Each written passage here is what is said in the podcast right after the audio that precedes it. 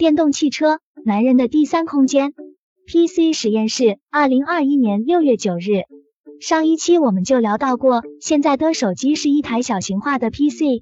实际上，在整个智能手机发展过程中，确实出现过 Pocket PC 这样的过渡产品。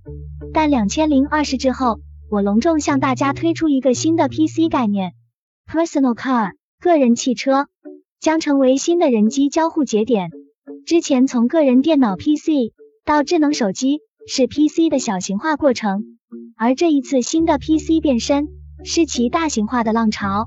也许在不远的未来，类高达的人形机械也会成为 PC Personal Cover 个人覆盖式机甲。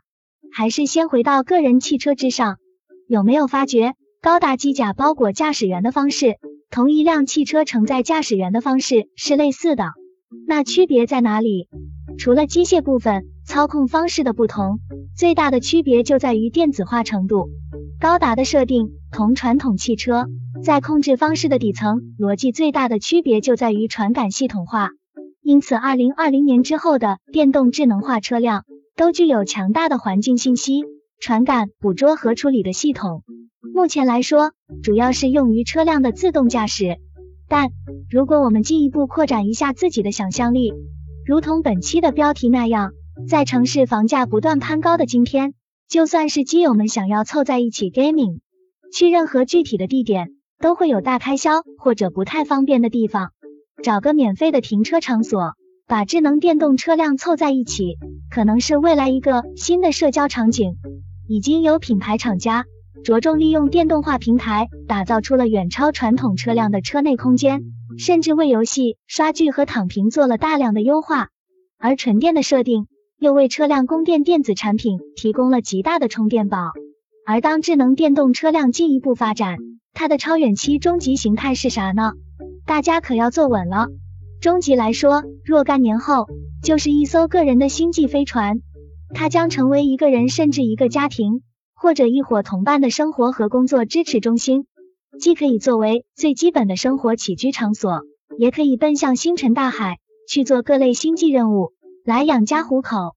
如果人类社会发展到这个阶段，也就是所谓星际文明的阶段，那目前所遇到的各类烦恼都不复存在。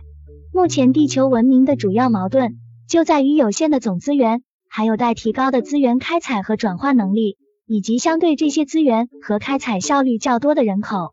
当星际文明达成之后，宇宙空间内无限的资源可以攫取，目前地球这些人口同浩瀚无垠的宇宙相比，真是沧海一粟了。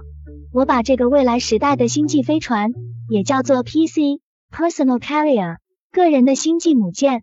诸位直男们不会再有买房子的苦恼了，But 岳母们可能会对各类星际飞船的品牌和性能摸得比你都清楚，能否做时空跳跃？有几个量子引擎？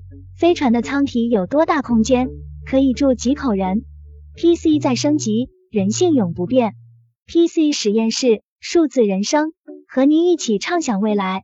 粉丝们有何意见，尽情反馈。